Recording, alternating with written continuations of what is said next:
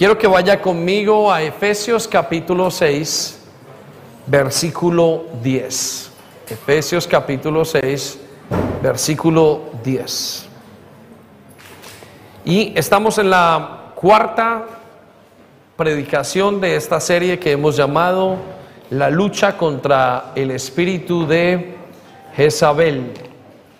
Y mm, estamos vuelvo y digo, esta semana tuvimos varios manifestaciones de una u otra manera y yo espero que usted haya podido observar algunas de ellas y que usted ya haya eh, obtenido libertad poco a poco. Y la primera hablamos acerca del mundo espiritual y el creyente o el creyente y el mundo, eh, vamos a decir, la demoniología. Luego hablamos de las consecuencias y de las características del espíritu de Jezabel trabajando en el mundo, en nuestros días, en todo lo que hacemos. Y la semana pasada estuvimos hablando acerca de los cinco primeros yugos que eh, podemos observar en una persona que está influenciada por el espíritu de Jezabel o de control.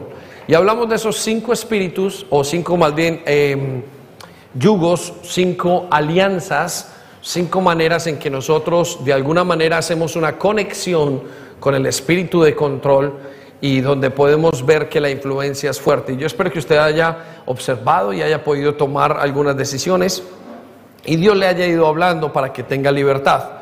Eh, el primero de los yugos que hablamos era el yugo del rechazo y explicamos que el común denominador en las personas que están influenciadas por el espíritu, las parejas o los hijos o los creyentes que están influenciados por el espíritu de Jezabel es el rechazo, es una faltante de amor, es el común denominador. Casi todas las personas experimentan o quieren o sienten o piensan, vamos a hablar de eso en unos minutos, de que no son amadas por alguna razón independientemente de que ya sean amadas, pero las personas de alguna manera experimentan el rechazo. El segundo eh, yugo o alianza que hablamos era la alianza de la idolatría. El hombre, el creyente, la persona, el hombre o la mujer, entonces pone su atención sobre esa herida y se vuelve un ídolo para él o para ella. Y hablamos que la semana pasada que encontramos matrimonios o relaciones donde uno o el otro son un ídolo para ellos, donde la persona deja de tomar una decisión por ellos o por ellos mismos y dependen de una persona. Luego hablamos del yugo de la brujería y hablamos de que los brujos o la que la brujería es alcanzar algo de manera ilegítima. Estábamos hablando de que la manipulación es considerada brujería eh, y aún se puede hacer brujería dentro de la misma iglesia. Eh, rompimos un mito que la brujería era simplemente un lugar o una mujer, como los mitos nos lo cuentan, con eh, vestida de negro y em, haciendo un hechizo y un gran potaje en una gran olla, sino que dijimos que era una actitud de alcanzar algo que Dios o que yo quiero o que Dios me puede dar, pero a través de mis propios esfuerzos. Eso lo dijimos la semana pasada y ese fue el tercer yugo. Luego hablamos del yugo de la pecaminosidad. Repita conmigo, pecaminosidad.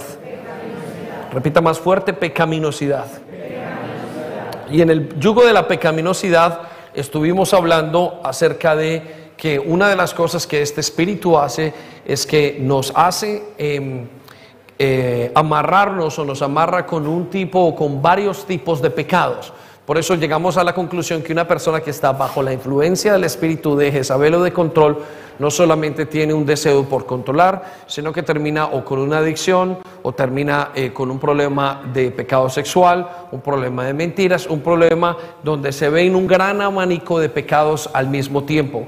Cada vez que hemos ministrado parejas que tienen que ver o que están influenciadas por el espíritu de em, control, nos hemos dado cuenta que no solamente encontramos esa parte y ese deseo por controlar o por hacer eh, su propia voluntad o que el otro haga su propia voluntad, sino que encontramos que la familia, los hijos y todo el resto de personas de alguna manera están involucrados en muchos tipos de pecados. Ahora usted se preguntará, pero pastor, ¿no todos pecamos? Por supuesto que sí, todos pecamos, mas no todos practicamos el pecado. La Biblia hace una gran diferencia en ello. Y lo que significa eh, practicar el pecado es una atadura continua sobre una situación de la cual la familia o varias personas o algunas de las personas no pueden ser libres debido a que ese espíritu está controlando. Y luego hablamos de finalmente del espíritu o del yugo más bien o de la alianza de muerte. Llegamos a la conclusión de que una de las cosas o el, objetivo principal más bien de, o el objetivo, el último objetivo del espíritu de control y de Jezabel es matar, destruir y robar. Y mata sueños, dijimos que estaba detrás del aborto, quiso matar a Elías, el profeta, eh, mata matrimonios, eh, mata proyectos y mata muchísimas cosas debido a el control que esa persona experimenta. Entonces, esos fueron los cinco yugos que hablamos. Hoy quiero hablar de cinco yugos o la segunda parte para que usted y yo lo sigamos reconociendo. La semana entrante quiero hablar, aunque lo vamos a hacer desde el internet, vamos a hablar acerca de quién es Acap y luego hablaremos de quién es Elías. Entonces prepárese para los siguientes días porque creo que Dios nos está trayendo una libertad especial. Entonces vaya conmigo a Efesios capítulo 6, versículo 10. Y déjeme lo llevo a esta parte de la escritura para que usted y yo entendamos cuál y es la clase de lucha que tenemos en este momento y que regresen las fuerzas que usted tiene que tener. Déjeme le doy esta perspectiva que el apóstol Pablo nos habla acerca de la lucha de la demoniología y cómo nos afecta. Escuche lo que dice, finalmente dejen que el gran poder de Cristo les dé las fuerzas necesarias.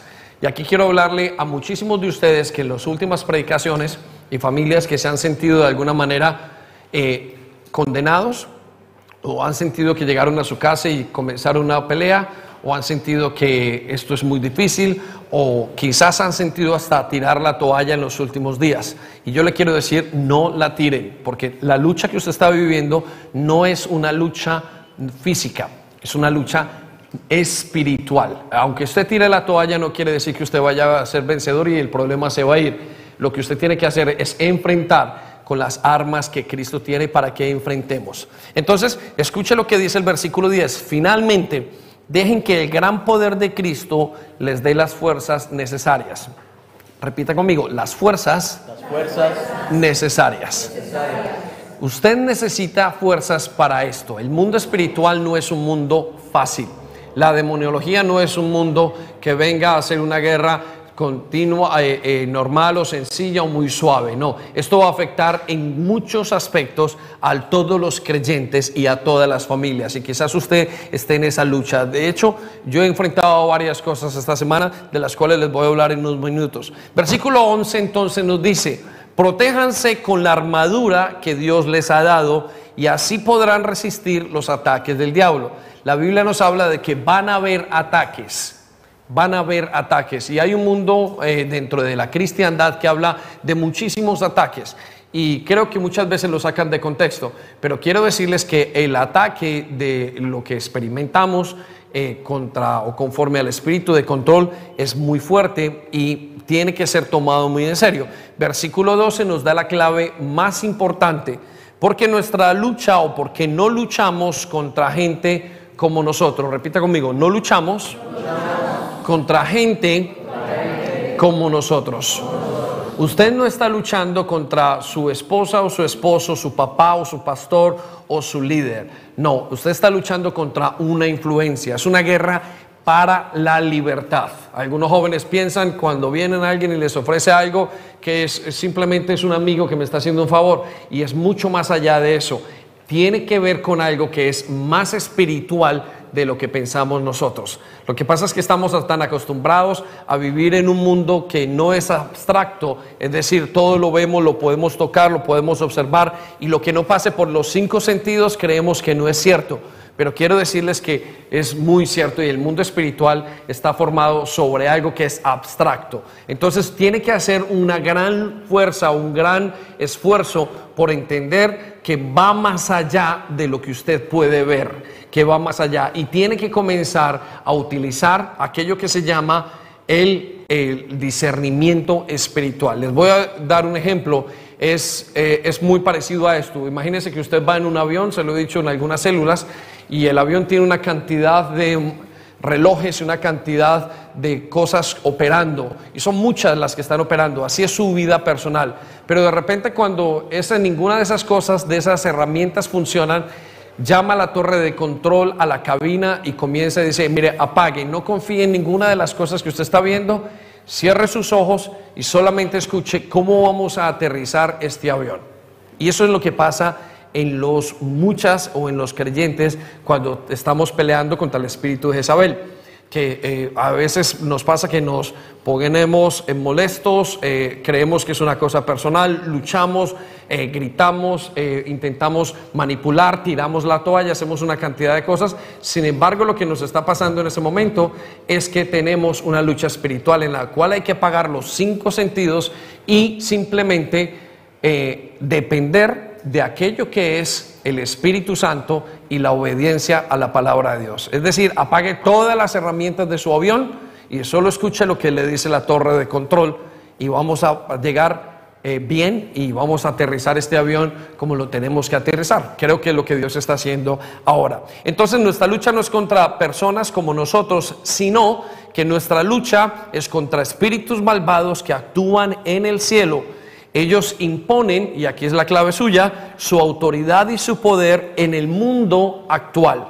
Y dijimos desde el primer momento, hace dos o tres predicaciones donde usted las puede escuchar en internet, que el mundo actual está bajo este concepto, bajo esta eh, eh, autoridad o bajo este gobierno en este momento. Nunca más, más bien dicho, como lo que estamos viendo en estos instantes. Ahora, versículo 13, por lo tanto, protéjanse con la armadura completa. Protéjanse, intenten utilizar todas las herramientas que se les ha dado. Las herramientas de conéctate, la herramienta de los hábitos continuos con Dios. Ore, intente, piense, vuelva a la palabra de Dios, vuelva a su pastor, vuelva a su líder, deje que lo ministren y pregunte. Recuerde, esto es un espíritu que es muy, muy fácil de voltear toda la torta y hacerlo entender y creer a usted que está en lo incorrecto o hacerlo pensar que usted está muy bien y que no necesita ayuda. Y por eso muchos van a estar sufriendo con pensamientos de eh, eh, qué vergüenza, que no sepan, eh, yo no quiero ser libre de esta situación y van a tener, y van a decir, no es, tan, no es tan difícil. Hay uno de los problemas que tiene el espíritu de Jezabel que trae es la capacidad de arrepentimiento la va cortando, es decir, la persona no quiere dejar su pecado. Le dice, le he dado mucho tiempo para que se arrepienta y no lo ha hecho. Y el versículo 30, en 13 entonces nos continúa diciendo, así que cuando llegue el día malo, quiere decir que vendrán días malos. Escuche, vendrán días malos. En esta situación yo les contaba hace un par de semanas que hay momentos donde he creído, digo, Señor, ya llegamos, pero si llevo mucho tiempo luchando porque siento como si no hubiera luchado todo lo suficiente. Alguien me decía esta semana, pastor, parece que yo no avanzara en esto. Y yo creo que si avanzamos, lo que pasa es que la potestad es tan fuerte y creo que una de las, de las estrategias que tiene es el menguarnos, el irnos quitando fuerzas. Ese espíritu tiene una característica que va debilitando, va de tal manera que usted se sienta cansado y que usted vaya como soltando y que usted no se preocupe y no intente, ¿sí? Eh, si usted ya lo comenzó desde el día uno a trabajar y van dos o tres semanas, si usted ya le ha ido pidiendo al Espíritu Santo que le muestre, ya ha ido usted poniendo orden en su casa, con sus hijos a nivel personal, a nivel de pareja, ya usted lo, lo ha tratado, ya usted se lo dijo a su líder y el líder le dijo, bueno, vamos a trabajar en esto, no se desanime, porque vendrán días malos y usted tenderá a tirar la toalla, inclusive a salirse de la iglesia. Tengo completamente seguro a dejar su servicio, a dejar su célula, a dejar cualquier situación que usted tenga que hacer para distraerlo y para hacer que usted deje la obra que Dios está haciendo en su vida. Vendrán días malos. ¿sí? Ahora, ¿qué dice que cuando llegue ese día malo? Escuche lo que dice. Eh, ustedes puedan resistir los ataques del enemigo y se mantengan firmes hasta el fin. ¿Cuál es el fin? El fin es su salvación, sí, pero mantenerse firmes hasta el fin significa que usted pueda llegar a tener un matrimonio, una casa, una vida en libertad. Luche por su libertad, porque Dios la ganó. Y recuerde que la semana pasada hablábamos en Gálatas capítulo 5, versículo 1, y en una de las versiones decía que Cristo ha venido para que ustedes tengan libertad. Y para que teniendo esa libertad no la pierdan, sino que la disfruten en todos los aspectos. Una de las cosas que Dios quiere con ustedes y con nosotros es que nosotros disfrutemos la libertad que Dios nos llamó a tener. Usted ha sido llamado a libertad, una vida sin, eh, una vida sin pecado, una vida sin, eh, mm, una vida sin alcohol, una vida sin, sin eh, drogas, una vida con una sexualidad sana, una vida con un buen matrimonio, una vida sin la lucha de los pecados de, con los hijos acerca de la em, rebeldía, una vida con muchísimos aspectos. Y déle un aplauso, Señor, por esa nueva vida en libertad que nos quiere dar. Entonces resista hasta el final, resista hasta el fin y manténganse en alerta, versículo 14, que la verdad y la justicia de Dios los vistan y los protejan como una armadura. Por eso estamos exponiendo todo lo que tiene que ver con Jezabel y lo estamos exponiendo de tal manera que usted pueda mantenerse hasta el fin y tenga toda la libertad. Recuerde, cuando usted fue llamado, usted fue llamado a libertad y pasando el tiempo hay algo que lo va a cohibir para que usted no viva las bendiciones que Dios tiene. La semana pasada o hace un par de semanas hablaba con una pareja y les decía a esa pareja particularmente, les decía, su matrimonio es como si ustedes eh, tuvieran un matrimonio que pareciese que Dios no está en ese matrimonio. Viven peleando, viven en problemas, no se entienden. Sus familias parece que no conocieran a Dios. ¿Por qué? Porque parece que ninguna de las bendiciones de Dios llegaran a sus casas. Y les decía, y me decían, ¿pero por qué? Porque están esclavizados por un espíritu. Eso no es lo que Dios mandó a hacer. Lo que Dios mandó a hacer era que ustedes disfrutaran de las bendiciones que Dios les ha dado para que las tengan y para que disfruten hasta el final. Muy bien, entonces quiero darles el primero de los yugos del día de hoy que vamos a hablar, o el primero de las alianzas, son los pensamientos y susurros. Repita conmigo, pensamientos, y susurros. Quiero tener algo muy claro en, en este concepto. Usted tiene que entender que Jezabel va a trabajar sobre todas las cosas en su mente. Repita conmigo, en mi mente. Los espíritus ya no pueden entrar a su cuerpo. Los espíritus ya no pueden entrar a su espíritu. Su espíritu es de Dios. Pero el espíritu en el creyente lo va a afectar directamente en su mente. Son pensamientos. Y una de las características que tiene Jezabel es que actúa haciéndolo pensar continuamente que la persona está mal, que usted está mal, que no lo quieren, que no lo ama. Todo es basado en su antigua identidad. Él quiere que usted continúe pensando como pensaba antes. Por eso muchas de las personas no se han podido renovar y dar un paso más al frente con Dios, porque no han renovado su mente, siguen pensando como antes, pero ahora pensamos de una manera diferente. Ahora, no sé si son como 20 mil o 30 mil pensamientos lo que pasa por la cabeza de una persona cada día. No sé quién los contó y no sé si es cierto o no, pero lo que sí sabemos es que muchos de esos pensamientos vienen de tres partes. Uno, vienen de usted, otros vienen de Dios, pero otros vienen de Satanás. Usted puede estar pensando en un momento cosas que a usted nunca se le hubieran ocurrido. Contaba Enrique, en nuestro pastor principal en España, y contaba acerca del tema hace unos 15 días y decía, yo no entiendo cuando yo tenía 8 años comenzaron a venir a mi mente imágenes que yo nunca había visto, imágenes que yo nunca había tenido, claro, yo crecí en un hogar determinado y nunca vi las cosas, sino venían a mi mente cosas que yo decía, pero ¿de dónde salían estas situaciones? Y quiero decirle que es la manera como Satanás intenta influenciar las mentes de las personas, trayendo pensamientos. ¿Alguna vez ha estado usted en una conversación? Esta semana iba con mi esposa en el carro y de repente ponía pensamientos en mí y decía, pero lo que está diciendo ella es el contrario de lo que yo estoy pensando. Y caminando y trabajando o, caminando en el carro nos dimos cuenta que estábamos hablando exactamente de lo mismo o yo me di cuenta de que estábamos hablando exactamente de lo mismo. Los pensamientos y las peleas vienen usualmente por pensamientos que no son de nosotros, sino pensamientos que algo o alguien nos trae. Esos pensamientos son de persecución, son contrarios al amor, son negativas y son muchas veces obsesivos.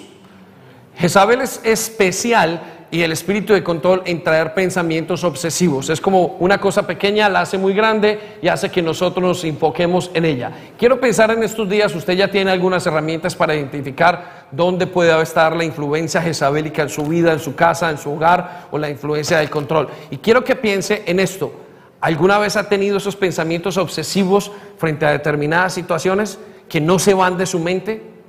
¿Sí? Hay alguien me decía en estos días, pastoreando también a, esa persona, me decía, pastor, es que yo no me puedo sacar a ese hombre de mi mente y lo que eh, eh, me hizo. De hecho, cada vez que lo veo me recuerda y es un pensamiento obsesivo. ¿Qué es lo que me pasa? Esa persona no tiene libertad tiene un pensamiento obsesivo por algo que viene a esa persona que no lo deja salir. La guerra está en la mente. Por eso Pablo dice, renueven su entendimiento para que sepan cuál es la voluntad de Dios. Tiene que haber una lucha en la mente. Entonces, quiero hacerlo muy consciente de esto, porque muchos de nosotros en casa estamos o manipulando o nos dejamos manipular o perdemos, las, eh, eh, perdemos el, el libre albedrío de nuestra vida o como creyentes porque nuestros pensamientos nos toman y nos esclavizan. Yo no, si yo digo esto, va a salir mal. Si yo peleo con mi esposa, si le digo que es lo correcto, yo sé que hoy vamos a tener una gran problemática. La lucha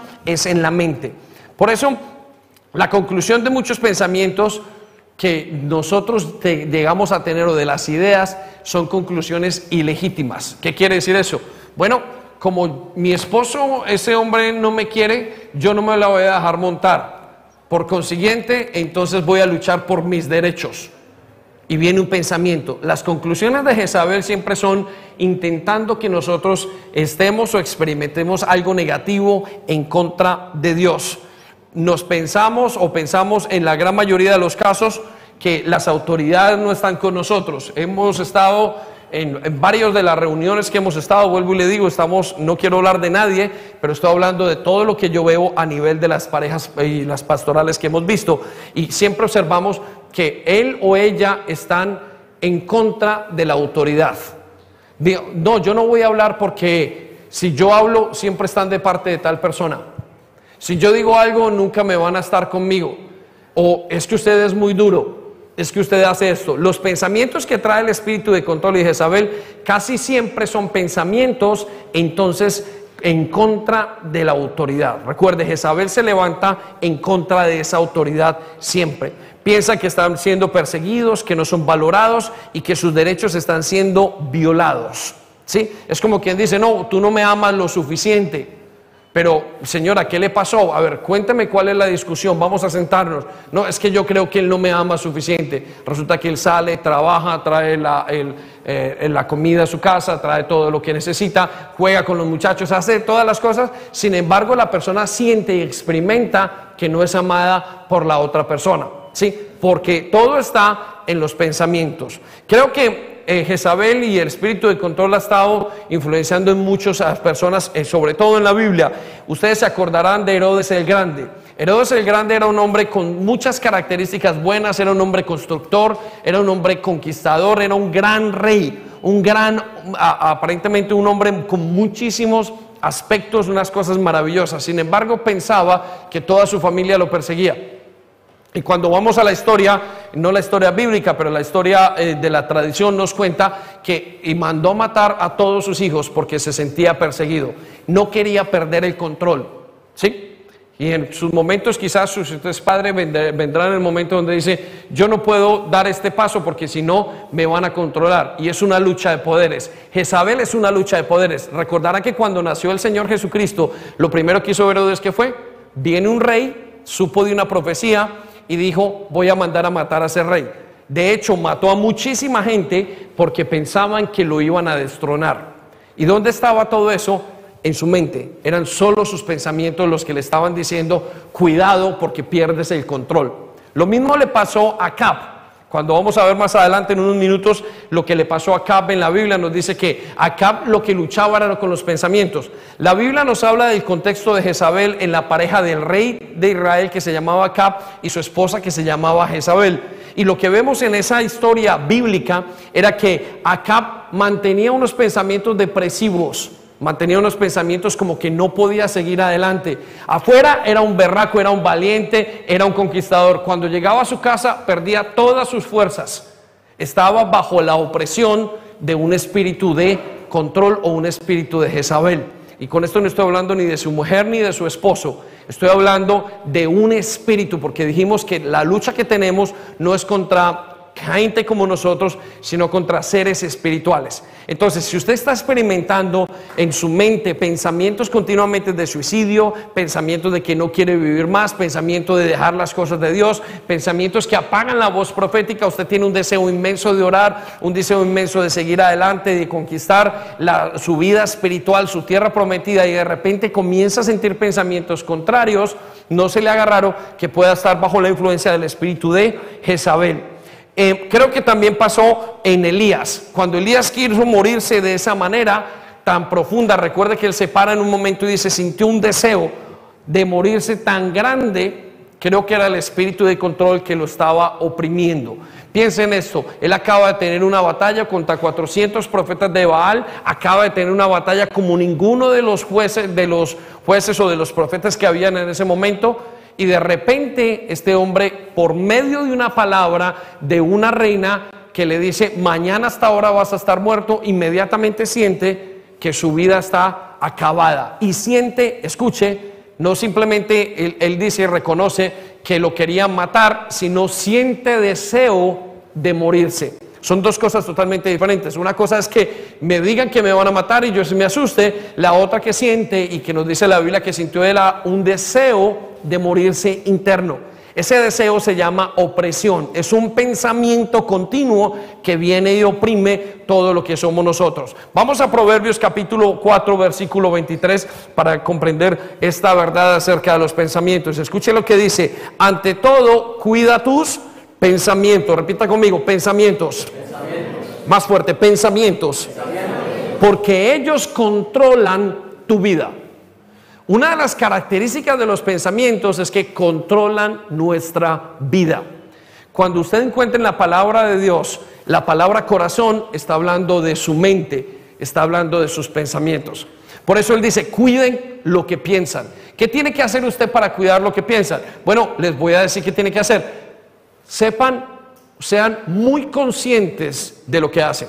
La gran mayoría de personas no son conscientes ni de lo que piensan ni de lo que actúan, sino que están tomando decisiones casi siempre a la loca o casi siempre toman decisiones por algo que viene. Recuerdo que hace muchísimos, eh, hace más o menos 15 años teníamos una pastora y esa pastora estaba en un momento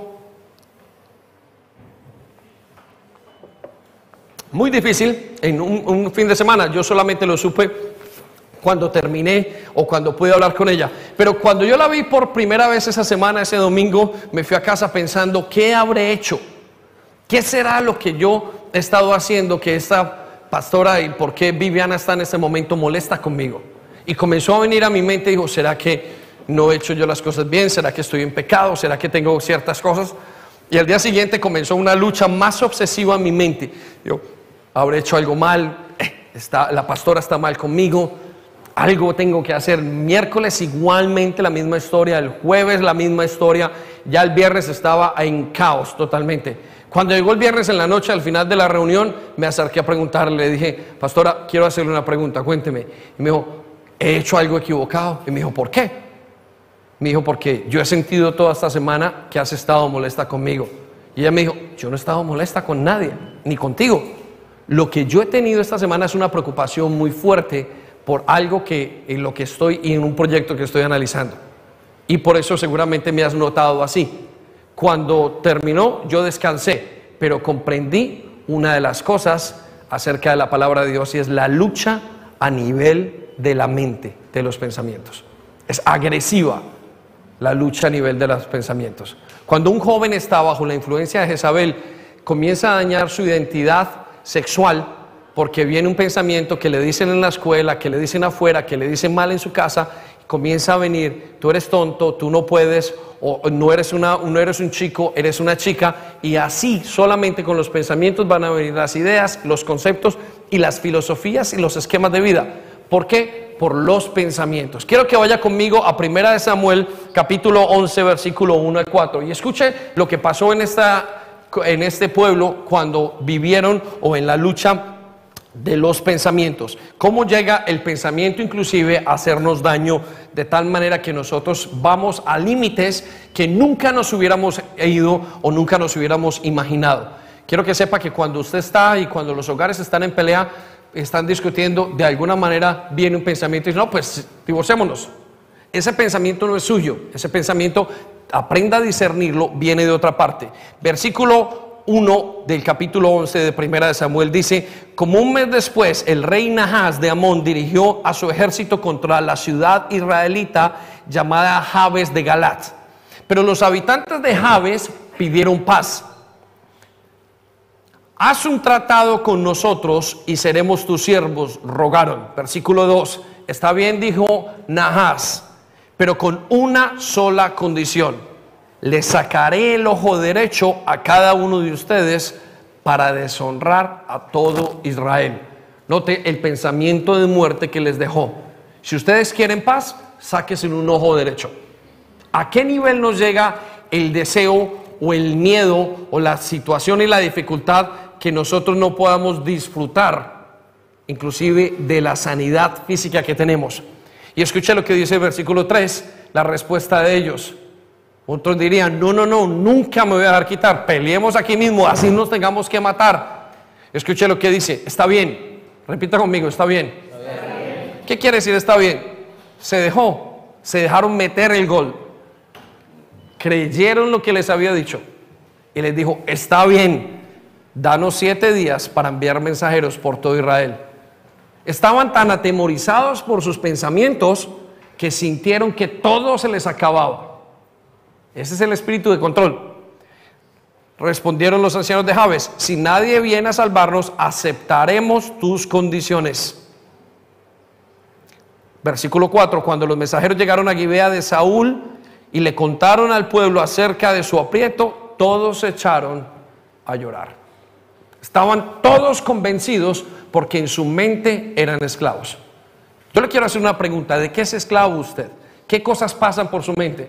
Aprenda a entender que ahora que usted está en Cristo, no todo lo que pasa por su mente es lo correcto. Hay gente que me dice, pastor, yo todo lo que me dicen lo hablo. Eso no es correcto porque usted piensa muchas cosas, o todo lo que pienso lo hablo. Usted piensa muchas cosas que son equivocadas. Sobre todo si usted no aprende a filtrarlas con la palabra de Dios. Usted tiene que coger sus pensamientos y analizar qué es lo que está pensando, porque conforme lo que usted piense va a actuar. Y hay gente que piensa equivocadísimamente. Yo le decía esta semana a uno de mis hijos, le digo, estás pensando incorrectamente, aprende a pensar porque de la manera que pienses vas a actuar.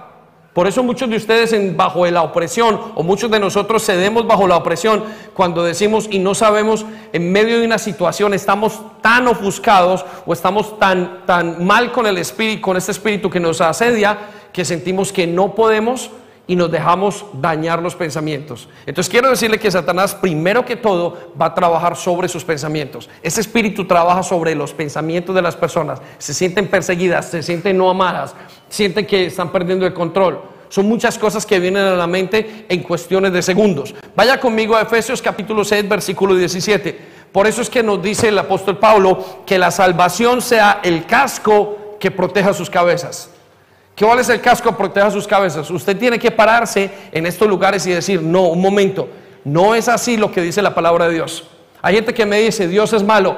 Yo sé que Dios no es malo, aunque la situación parezca en momento que es en contraria a Él. ¿Y saben por qué lo sé? Porque en mi mente he aprendido lo que la palabra de Dios dice. Y aprendo a discernir cuando el pensamiento viene de Él o no. Alguien me acerca y, se me acerca a decirme algo de Darwin y yo le repito, mire, yo sé quién es Darwin, sé cómo funciona él, esto no se lo puedo creer, más esto se lo puedo creer. Sin embargo, voy y mire los hechos y me doy cuenta de que muchas veces estamos en lo correcto. ¿Por qué? Porque los pensamientos son muy malos. Por eso dice la Biblia, iglesia, si quiere ser libre, cuide sus pensamientos, sea consciente de lo que piensa. No todas las burradas que se pasan por su mente son correctas o vienen de Dios. Muchas vienen del enemigo para tratar de dañar su camino y escuchen, quitarle la libertad que usted cansó con Cristo. Vaya conmigo al segundo yugo que le quiero hablar. Entonces, después de los pensamientos, vamos al segundo yugo y es el yugo del orgullo. Repita conmigo, orgullo. Quiero decirle algo acerca de esto y vamos a Primera de Reyes capítulo 21, versículo 11. Pero el orgullo es una de las alianzas que hacemos con el enemigo. La primera alianza fueron los pensamientos y los susurros. La segunda alianza que hacemos con el enemigo y con Jezabel es a través del orgullo. ¿Por qué a través del orgullo? Bueno, a través del orgullo porque la vida espiritual no fluye si no somos cristocéntricos. Muchos de nosotros pensamos que esta vida tiene que seguir adelante o que la vida espiritual va a fluir si somos egocéntricos, si nos centramos en nosotros mismos. El orgullo es centrarme en mí mismo. Cuando usted comienza a centrarse en todo lo que le pasó, en lo que le falta, en lo que no tiene, usted está centrado en el orgullo. Usted está siendo egocéntrico. Y una de las características y de los comunes denominadores que vemos en la gente que está bajo la influencia de Jezabel es que siempre están pensando en ellos mismos. Es decir, tienen orgullo. el orgullo no es solamente ver a alguien por encima del hombre y decirle, tú eres menos que yo el orgullo es centrarme en mí mismo, es una idolatría a nivel personal. Y lo que hace este espíritu es llevar a que yo me centre en mis necesidades. Por eso hace que yo caiga, eh, eh, tiene una habilidad en mí a que yo eh, me centre en mis pensamientos, en mis heridas, en mis dificultades. Por eso Jezabel nos recuerda los derechos, nos recuerda que somos víctimas, nos hace pensar y decir, pobrecito yo, es que no me han dicho, es que no me han saludado, es que no me han hablado, es que el pastor no me ha dado tiempo, es que mi esposo no está, es que mi esposa continuamente no hace lo que yo quiero. Y por eso siempre pierden la batalla contra Jezabel. Vuelven en un círculo vicioso en toda la familia porque están enfocados en ellos mismos. Y el orgullo nos enseguece como el ídolo.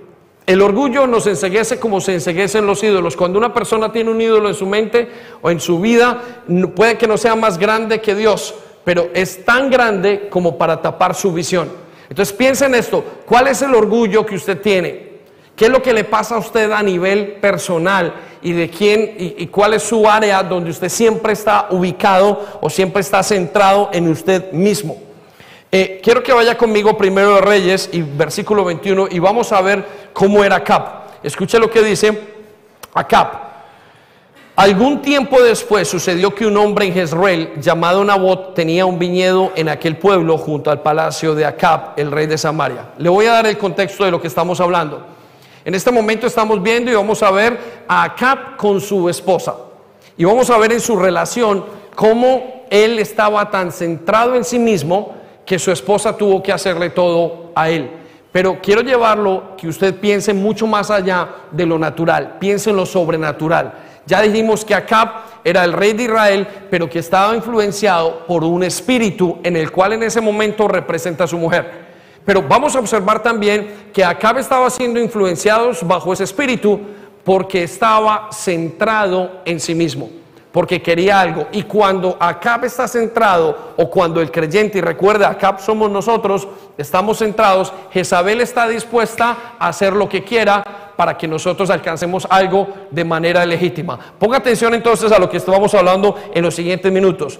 Y dice que vino Acab a Jezreel y a un hombre llamado Nabot, que tenía un viñedo en aquel pueblo junto al palacio de Acab, el rey de Samaria. Un día Acab le dijo a Nabot, dame tu viñedo para que yo pueda tener en él una huerta. Note, este hombre va a comprarle un viñedo para que él pudiera tener un deseo. Estaba ensimismado, yo quiero una huerta, yo quiero un lugar para mí, ya que está al lado de mi palacio. A cambio te daré un viñedo mejor o si lo prefieres te pagaré su valor en dinero. Pero Nabot le respondió a Acab, no permita Dios que yo te dé lo que he heredado de mis padres. Acab se fue a casa, nos dice el versículo 4, triste y malhumorado. ¿Por qué se fue Acab a casa triste y malhumorado? Porque estaba centrado en sí mismo. Pensó que lo que él tenía, Nabot, él lo podía tener porque era el rey de Israel. Mire, Jezabel nos va a hacer muchas veces pensar que tenemos muchísimos derechos. Y quiero decirle, la vida cristiana no funciona así. Si usted entra en su matrimonio teniendo muchísimos derechos, quiero decirle que su matrimonio no va a funcionar. Porque su matrimonio está para que usted dé placer o supla las necesidades del otro. La gran mayoría de personas que tienen problemas matrimoniales siempre están centrados en a mí me falta, a mí no me han dado, a mí no me tratan, a mí no me cuidan, a mí no me aman, a mí no están conmigo, no pasan tiempo, siempre están pensados en sí mismo. Y cuando no tienen algo, se ponen mal. ¿Por qué? Porque piensan de la otra persona como un ídolo. Y cuando la otra persona no les dan, se ponen entonces tristes y malhumorados a la causa, escucha allí lo que dice, de la respuesta de Nabot, pues les había dicho que no les daría lo que la heredad de sus padres. Llegó y se acostó, nos dice la palabra de Dios, de cara a la pared. ¿Le parece esto es una situación familiar? ¿Una situación que usted ha vivido en su casa? ¿Le parece a usted la pataleta de un hijo que se mete a su cuarto y cierra la puerta, está mirando al techo y papá, no me hables hoy? Porque yo estoy haciendo y esto me lo merezco yo. ¿Le parece a usted la historia de un hogar donde le dice la esposa o el esposo, donde el esposo le dice a la esposa, pues hoy no tienes dinero porque esto no lo tengo? Malhumorados y tristes donde dice, ella no me quiere, ella no me ama. Pues aquí es lo que nos dice la palabra de Dios que está pasando. Bueno, llegó y se acostó de cara a la pared y no quiso comer. Versículo 5, aquí viene la clave. Entonces Jezabel, recuerde que Jezabel en este momento es su mujer, pero es la opresión demoníaca que había, le dice, se acercó a él y le dijo, ¿por qué estás tan triste? Y no quieres comer. Jezabel sabe cuando usted está lleno de necesidades. Y yo, pero ¿por qué no quieres comer? ¿Por qué no sientes que te aman? ¿Por qué no sientes que están contigo y que te quieren? ¿Qué es lo que pasa? ¿Por qué no comienzas a controlar? ¿Por qué no lloras un poquito? ¿Por qué no haces una buena huya? ¿Por qué no le gritas? ¿Por qué no los obligas? Eso es lo que está diciendo Jezabel en los siguientes minutos. Por eso el caldo de cultivo de Jezabel es el orgullo. Escuche lo que dice, ¿por qué estás tan triste y no quieres comer? Versículo 6, Acab le contestó, hablé con Nabot, con Nabot el de Jezreel y le pedí que me vendiera su viñedo, o si le prefería, le daría otro viñedo a cambio, pero él no me quiso, no me lo quiere ceder. Pobre Acab, siempre está triste porque sus necesidades no son suplidas. Vaya conmigo a versículo 7 de Primera de Reyes en la nueva traducción viviente. Escuche la respuesta de Jezabel. Y entonces Jezabel, su esposa, le respondió, pero tú eres quien manda en Israel. Lo hizo pensar que él mandaba. Pero acá, no, tú no eres el jefe de Israel, ¿por qué no vas y lo coges? Anda, come, tranquilízate. Yo voy a conseguirte el viñedo. Cuando usted se centra en usted mismo, este espíritu viene y lo incita a que usted vaya y lo tome ilegítimamente. Digo, no se preocupe, tranquilo David, déjeme, yo lo cojo hoy a la fuerza. Yo hoy voy y los obligo, hoy voy y los manipulo, hoy voy y controlo mi familia. Y en ese control que va, la persona puede tener el control de la familia, mas no tiene el control del libre albedrío. Por eso la característica o el yugo que estamos viendo en este momento es uno de los yugos más importantes, es el orgullo, es el deseo de que todas mis necesidades sean suplidas. Vuelvo y digo, orgullo es centrarme en mí mismo. La vida cristiana no puede funcionar cuando yo tengo los ojos en David, solo funciona cuando yo tengo los ojos en Jesús. Y eso tiene que traducirlo a su vida diaria, tiene que traducirlo a su vida con los padres. Si usted es hijo, quiero que sepa que su vida cristiana solamente va a poder fluir cuando usted ponga los ojos no en su necesidad, sino en Jesucristo. Marcos capítulo 6, versículo 33 nos dice, busquen el reino de Dios por encima de todo lo demás. Miren, no dice busque su reino, busque su necesidad. No, tiene que salirse del orgullo. Si quiere vencer a Jezabel, usted tendrá que salirse de su orgullo de su necesidad, de ser el pobrecito, de ser el centro de su vida y dedicarse a dar a los demás. Es la única manera que usted va a poder ser libre de esta situación. Si no, va a seguir influenciándolo porque Jezabel siempre le va a decir, ¿qué te falta? Déjame, voy y lo consigo. Quiero que vayamos a Primera Reyes de nuevo, capítulo 21, versículo 7. Y quiero que vea las últimas tres frases o la última frase que dice Jezabel. Yo voy a conseguirte el viñedo de Nabot. Jezabel le dice al esposo o al papá, no se preocupe, yo se lo consigo. No se levante, no disciplina a sus hijos, yo le enseño a controlarlos. No se levante, yo eh, eh, no se levante para hacer lo que tiene que hacer en su vida espiritual. Yo se lo consigo. De alguna manera ilegítima, yo alcanzo eso que usted no ha podido alcanzar. Esa es el expertise del espíritu de Jezabel. El espíritu de Jezabel está listo para que nosotros cerremos todos los canales, Él nos habla a nosotros y nosotros, Él no lo consiga por nosotros. ¿Cuántos dicen amén? Entonces dice Mateo 6:33, busquen el reino de Dios por encima de todo lo demás y lleven una vida justa y Él les dará todo lo que necesiten. Dice que les dará algunas cosas. ¿Dice algunas? ¿Qué dice? Todo. ¿Qué dice iglesia? Todo. ¿Cuánto? Todo. Todo lo que necesiten. Entonces, ¿cuál es el problema de en mi vida como acá? Que no quiero esperar a que Dios me lo dé. Entonces tengo que usar el control para tomar lo que es en mi vida ilegítimamente. Lo que nos lleva al tercer yugo, y quiero que vaya conmigo, al yugo de la religiosidad. El primero es el yugo de los pensamientos y los susurros. Jezabel va a hablar a la mente. El segundo es el yugo del orgullo. Jezabel actúa cuando acabes egocéntrico y solamente quiere sus propias necesidades. Iglesia, si quiere ser libre, póngase a dar, no a recibir, porque no va a funcionar. Usted se va, quiero decirle esto y darle una buena noticia. Si usted espera que todo el mundo, que la iglesia, que sus pastores, que le supla todas las cosas, usted está cayendo en un error. Usted tarde que temprano se va a cansar y va a tirar la toalla. Y va a venir mucha amargura sobre usted. ¿Sabe por qué? Porque ninguno de nosotros puede suplir sus necesidades. Si no se las suple Dios, nadie más se las puede suplir. Usted es muy complicado. Yo también. Somos muy complicados como para que Sandy supla mis necesidades. Y ella es bastante complicada como para que yo supla las necesidades de ella. ¿Estamos? Somos muy, muy complicados para que nosotros mismos podamos suplir nuestras propias necesidades o alguien nos las supla. Tiene que suplirnoslas el Señor. Y eso es salir del egocentrismo. Por eso Jezabel también eh, trabaja o hace una alianza con nosotros en un yugo de religiosidad. ¿Qué significa el yugo de religiosidad? Si hay alguien que le guste la religión, es a Jezabel. Quiero que sepa esto. Este espíritu o esta potestad que estamos hablando en este momento no es una potestad cualquiera. Esta potestad es una que va y trabaja dentro de la iglesia. El resto de espíritus y de cosas salen fuera. Cuando hay una persona que tiene un problema con la inmundicia sexual, usualmente termina tarde que temprano, se retira y se le va y se apaga. Este espíritu no, este espíritu trabaja con la misma religión. Porque espíritu, porque el espíritu de Jezabel es un espíritu religioso. Entonces, se viste de bondad, se viste de cosas correctas y se viste de piedad, pero no logra hacerlo. Jezabel es la mejor trabajadora espiritual que hay. Cuando el espíritu de Jezabel está sobre una persona, esa persona puede desempeñarse como si fuera el mejor de la iglesia.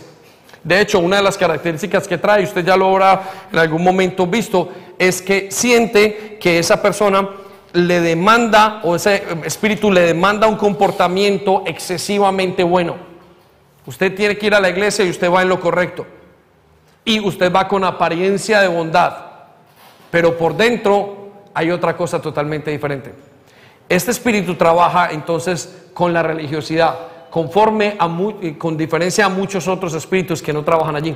Entonces, cuando una persona quiere ser libre del espíritu de Jezabel, tiene que luchar contra la religiosidad. Vaya conmigo a Primera de Reyes, capítulo 21, versículo 8, para que lo vea. Entonces, después de que eh, Acab no pudo tener la viña que quería y el pedazo de tierra que lo que estaba luchando, Jezabel le dijo, yo voy a conseguírtelo.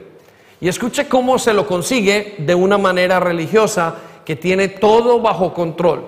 Ella de frente quería mantener toda una buena imagen. Manda ayunar, manda orar, manda que la gente se comporte de una manera. De hecho, creo firmemente que con las personas que están influenciadas bajo el espíritu de Isabel, se van a sus casas a pesar de que lo hayan hecho bien y sienten en su mente, no lo hemos hecho bien. Yo sí soy terrible. ¿Para qué sirvo? Para ¿De qué le sirvo al Señor? Yo soy un desastre. Mientras que la palabra de Dios nos dice que es todo por gracia, mas no por obras. Escuche lo que dice entonces Primera de Reyes capítulo 21. Dice, entonces Jezabel escribió una carta en nombre de Acab. ¿En nombre de quién?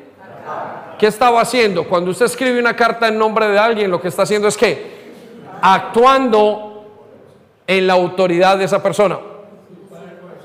Es cuando está usurpando el poder y ella inmediatamente le dijo, déjeme, yo lo hago. ¿Ha visto usted parejas donde el hombre va a hablar y la mujer dice, no, no, déjeme, yo le digo qué es lo que está diciendo? ¿Ha visto usted en padres donde la novia o el novio va a hablar y la novia va a hablar y él se mete y dice, es puro y físico control? ¿Sí? Por aquí me miran de la tribuna 1. Escuche lo que dice entonces. Le mandó y le mandó las cartas, versículo 9. Y en la carta les decían, escuche lo que convoca, a todos los ciudadanos para que se reúnan a ayunar y a orar.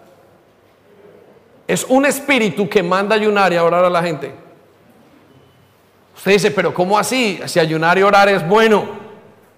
Ese espíritu de Jezabel tiene la capacidad de hacer que la gente ayune y ore. De hecho, una iglesia que muchas veces está estancada y que está influenciada bajo el espíritu de Jezabel puede estar seca y sigue ayunando y orando y haciendo todo lo que tiene que hacer, porque no hay espíritu en ese lugar. Independientemente de lo que pase, no hay Espíritu Santo en ese lugar para que esa iglesia tenga una vida en abundancia. Por eso dice, convoquen a todos los ciudadanos para que se reúnan a orar y ayunar. Y también citen a Nabot, y busquen a dos personas que los acusen, aquí viene la trampa, de haber blasfemado contra Dios. ¿Sabe qué hace ese espíritu sobre las personas? Los hace sentir culpables continuamente de que le están fallando a Dios. ¿Cómo son sus pensamientos en cuanto a eso? ¿Siente usted que continuamente le está fallando a Dios? Y a pesar de que usted lo hizo bien y llegó y le dijeron eh, la persona que está, oye, mira, Dios estuvo contigo en este momento y usted en su mente dice, ah, pero lo he hecho terriblemente no sé, debía haberlo hecho mejor. Algo me pasa. Es la exigencia del espíritu de Jezabel sobre la vida de la persona. Y busquen a dos personas entonces que, hayan que le digan que hayan blasfemado contra Dios y de haber maldecido al rey. Y luego sáquenlo y mátenlo a pedradas. ¿Ha notado usted esto? Que usted siente en su vida Cristo me perdonó, Cristo ya me limpió y usted vuelve a pedir perdón, vuelve a pedir perdón, vuelve a hacer esto, vuelve a sentirse una carga pesada en su vida porque usted dice, ¿qué pasa? Es este espíritu influenciando su vida. Porque Dios o el Espíritu Santo trae arrepentimiento genuino más y lo trae con tristeza para arrepentimiento genuino. Pero cuando el espíritu de Jezabel viene, trae un arrepentimiento para condenación. Por eso una persona que está bajo la influencia siente que no es perdonada. Vuelve una carga, siente que ha blasfemado en contra de Dios, luego lo saca y lo mata a pedradas. Versículo 11, los ancianos de la ciudad, quiere decir que le seguía la gente a Jezabel, dice, siguieron las instrucciones de Jezabel y les habían dado, en, que les había dado en su carta, convocaron a un ayuno y sentaron a voz delante del pueblo. Entonces dos hombres sin conciencia lo acusaron de haber maldecido a Dios y al rey. Entonces Nabot fue arrestado a las afueras de la ciudad, donde lo apedrearon hasta darle muerte. Y luego avisaron a Jezabel que Nabot había muerto. Quiero que sepa que este espíritu va a utilizar su vida cristiana ilegítimamente para que usted se sienta mal y para condenarlo, para hacerlo experimentar que su identidad en Cristo no vale para nada. Cada vez que veo más esto a fondo, digo, ¿cómo veo la mano de Jezabel en muchísimas personas dentro de la casa de Dios y en mi vida personal? Cuando trae pensamientos tan, tan sutiles a mi mente y yo siento que no lo he hecho bien y que siento, siento que tengo que esforzarme hasta suplir una estándar que Él no me ha dado. Quiero que piensen eso en este momento. Vaya conmigo a Primera de Reyes capítulo 18, versículo 4. De hecho, es tan religioso este espíritu que el objetivo que tiene es matar a los profetas. Ahora, déjenme le traduzco qué significa matar a los profetas. Vamos a Primera de Reyes, capítulo 18, versículo 4. Y escuche lo que dice. El hombre que estaba a cargo de la casa de Acab era Abdías, era un siervo que tenía, y un devoto servidor del Señor. Una vez, cuando la reina de Jezabel trató de matar a todos los profetas del Señor. La característica por la cual conocían a Jezabel era porque quería matar a todo lo que era profético. Era muy religiosa, pero todo lo que viniera de Dios lo iba a ahogar. Todo lo que venía de Dios lo iba a ahogar. Jezabel en la iglesia ahoga la voz profética, la voz fresca del Espíritu Santo. Jezabel en su vida y en mi vida ahoga el llamado, ahoga la profecía, ahoga el, mover de Dios, ahoga la comunión con Jesucristo. Jezabel en una persona ahoga todos los aspectos para que esa persona se vaya secando, se vaya secando, se vaya secando. Y quiero que sepa, esto no lo hace en un día, esto lo hace paso a paso. Jezabel va cansando y cansa y cansa y cansa. Y usted se va agotando. ¿Y por qué se va agotando? Porque es un espíritu que trabaja con la religiosidad. Es decir, usted puede tenerlo dentro de la iglesia y parece que no pasará nada. Y se va cansando, con los días va apagándose, va apagándose y va apagándose. Hasta que usted termina soltándose de la mano de Dios. Quiero que lo identifique en el matrimonio, con la pelea, tac, tac, tac, tac, tac. Él no llega y estrangula de una vez. Él es como esa boa que coge y pasa por el cuello y Va apretando, va apretando, apretando, apretando, apretando. Por eso la gente, cuando está bajo el espíritu de Jezabel, se siente asfixiada. No se suicidan en ese día. Es tiempo con el tiempo y con el tiempo y con el tiempo hasta que al final los dejó completamente secos. Identifíquelo, iglesia, porque estamos bajo la unción o bajo el poder de Jesús, del Señor Jesucristo, para acabar con esto y para dar una gran lección yo creo que Dios nos está mostrando cada vez más. Déjeme, lo llevo al cuarto y al último yugo, y es el yugo de la búsqueda de poder ilegítima. Es el yugo o la alianza por buscar el poder a mi manera. Y aquí entra la rebeldía y entran muchas cosas. Vuelvo y digo, cuando usted busca poder a su manera, a su estilo, manipulando, haciendo cosas, quiero que sepa que usted no está bajo el poder de Dios, está bajo el poder de la influencia jezabelica. Pastor, pero ¿cómo es eso? Si es que yo hice el devocional esta mañana. Usted puede, haber hecho el devocional en la mañana y venir e intentar de alguna manera manipularme, manipular al pastor. Usted puede haber orado y cantado todo el día y llegar a su casa y manipular a su esposo o a su esposa.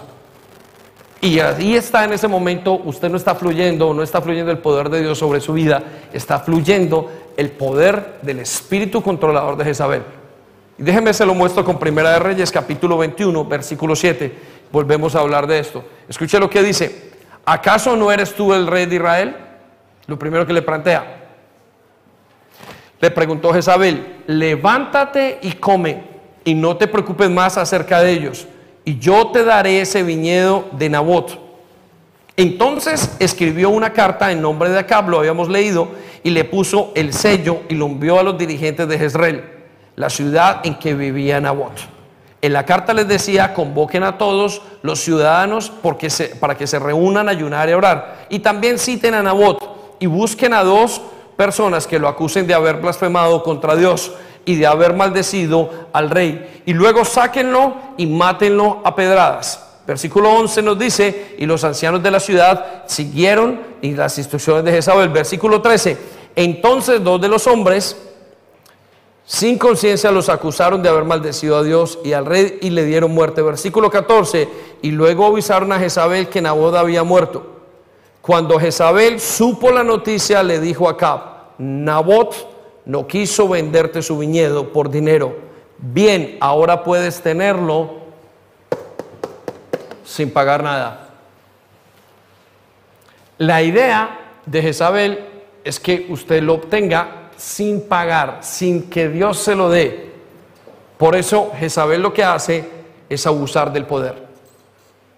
En un hogar, Jezabel se alimenta de que obtengamos el poder ilegítimamente, la lucha de poderes. Ella llora y manipula, él grita, quita la cuenta y dijo, no puedes usar el dinero. Siempre es cohibiendo la personalidad. De alguna manera vamos cohibiendo y haciendo que hagan lo que nosotros decimos. Se alimenta del mal uso de poder. Jezabel quiere gobernar a los demás. Esposo, si usted está gobernando a su esposa y lo está gobernando ilegítimamente, quiero decir que no, eh, Dios no lo va a apoyar. Hay padres que gobiernan a sus hijos ilegítimamente, Dios no lo va a apoyar. ¿Por qué? Porque hay un principio de autoridad que tiene que darse. En su casa, mamás, si ustedes están ejerciendo la autoridad bajo el control, quiero que sepan que puede que hagan lo que quieren en su momento, pero sus corazones no están listos para eso, porque no han permitido que Dios haga el trabajo. Por eso dice ahora, dice, cuando Jezabel supo la noticia de que acá había muerto, de, perdón, supo la noticia de que Nabot no quiso venderle su viñado por dinero, bien, ahora puedes tenerlo sin pagar nada, pues él ha muerto. Versículo 16, entonces Acab fue al viñedo para tomar posesión de él. La invitación continua de Jezabel es, hágalo a su manera, abuse de su poder. Le encanta abusar y le encanta decir, tómelo cuando usted quiera. Ese es el hombre que quiere, métalo a la cama.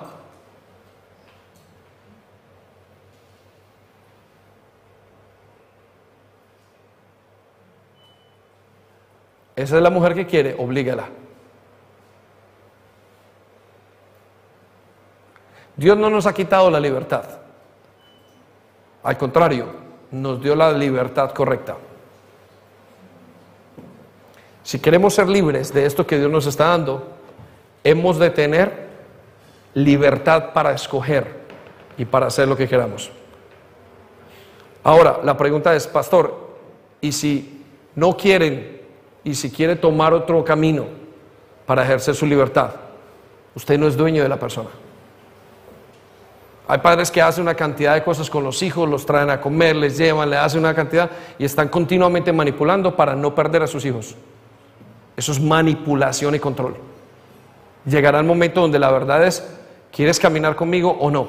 Y si no quieres caminar conmigo, tienes que estar dispuesto entonces a no estar. Lo mismo es en la iglesia, lo mismo es en todo. Por eso es tan dañino Jezabel.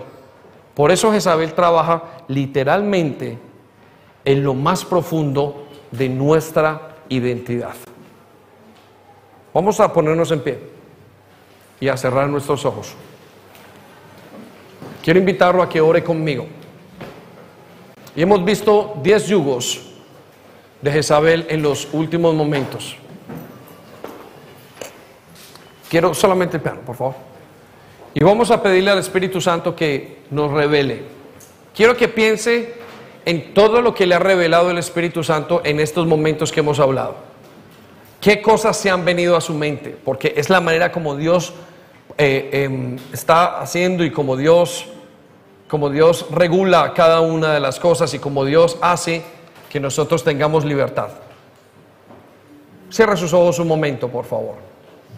Espíritu Santo, hemos venido analizando los yugos que ese espíritu tiene sobre nosotros. Y tu deseo y tu propósito es que nosotros mantengamos la libertad que tú nos diste.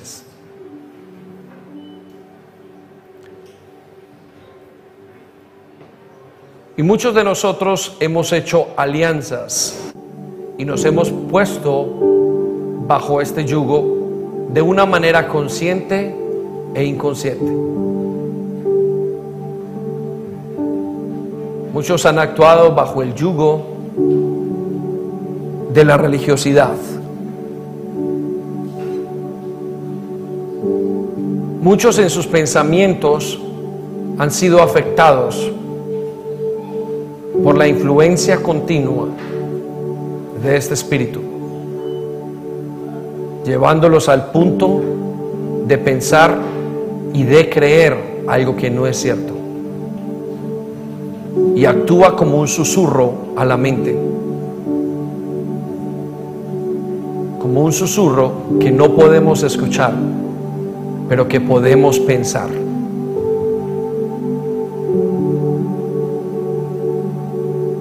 Y me puedo imaginar fácilmente, Señor, como en las parejas, en los hogares, continuamente hay luchas por algo que no es cierto sino es una influencia. Y es un pensamiento que viene de fuera.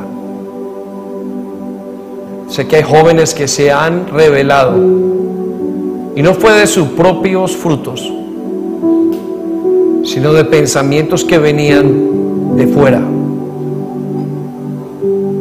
Y yo te pido que venga la victoria en este momento. Te pedimos perdón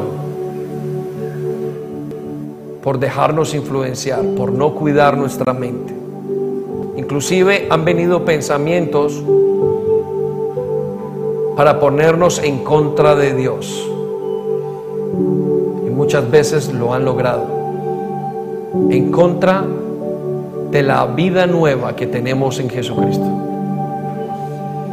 Y yo te pido que allí, en esos pensamientos, tú cortes y traigas libertad.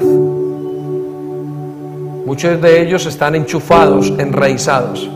Y te pido que los quites en el nombre de Jesús. Pero también vemos la influencia en el orgullo. Y muchos de tus hijos han dejado de poner su mirada en Jesús y han puesto su mirada en ellos mismos. Por eso, este espíritu ha creado, hoy esta influencia, un caldo de cultivo para vivir y para quedarse a morar en las vidas de esas personas. Y yo te pido que en este momento, para ellos sea fácil y sencillo, levantar sus ojos y su mirada a Jesucristo y que desvíen su mirada de ellos mismos y tengan libertad en el nombre de Jesús. Que de una manera sobrenatural hoy traigas una verdad reveladora de que sus vidas no funcionarán si siguen su mirada o poniendo su mirada en ellos mismos. Ayúdales a traer libertad y ponerla en ti. Pero también te pido en el nombre de Jesús, aquellos que están bajo el espíritu de religiosidad o bajo la influencia de la religiosidad, que continuamente experimentan que tienen que hacer cosas para satisfacer a un Dios insaciable. Enséñales, Espíritu Santo, que no eres tú. Enséñanos que es una influencia y haya libertad. Te pido que te lleves la vergüenza por decir lo que pasa a nivel interior y el temor de la disciplina y de la corrección. Que llevándote esa vergüenza experimenten libertad. Trae libertad en el nombre de Jesús a tus hijos. Y ahora te pido que rompas el yugo de deseo por el poder ilegítimo que hay. Que rompamos el ciclo, Señor. Rompe el ciclo y la costumbre que tenemos de manipular, de ejercer control. Y que traigas la palabra legitimidad como un valor en nuestros corazones.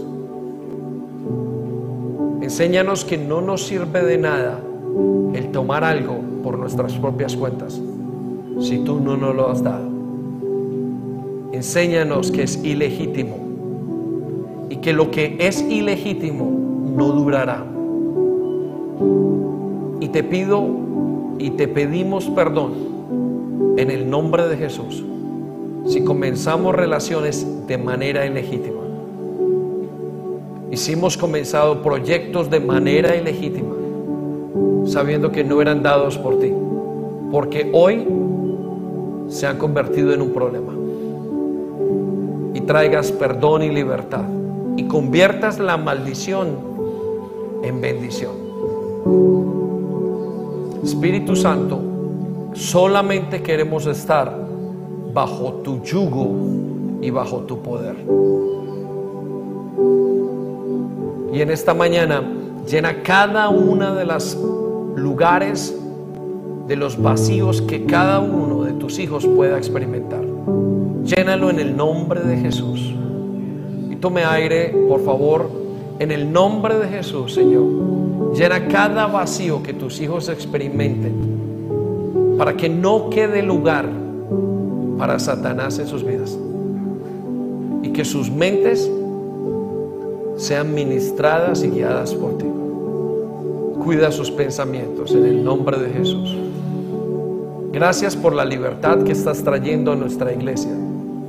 Y de una o de otra manera ordenamos, Señor, que las manifestaciones de este Espíritu son minimizadas y contenidas por el Espíritu de Dios. Porque estamos ejerciendo la identidad y el libre albedrío que tú ganaste por nosotros en la cruz. No es ilegítimo el ejercer nuestra nueva autoridad. En el nombre de Jesús. En el nombre de Jesús. Iglesia, Dios te bendiga y te permita tener libertad. Quiero retarte a que pienses y medites muy bien en cada cosa. Que continuamente en las relaciones pienses, ¿y yo por qué estoy haciendo esto? ¿Y por qué estoy cayendo en esta situación? ¿Qué es lo que me pasa? ¿Por qué mi tristeza? ¿Por qué siento esto? ¿Por qué caí en un pecado sexual? ¿Por qué es que tengo peleas con mi esposa para que trabaje, no trabaje, gane dinero, no gane dinero? ¿Por qué controlo a mi esposo? ¿Por qué quiero que todo en mi casa esté en orden perfecto? ¿Por qué quiero que mi vida sea perfecta? Quiero invitarlos a que coloquemos y a que pensemos en estos días y en nuestra clamor al Espíritu Santo le digamos y Él traiga la libertad. Amén.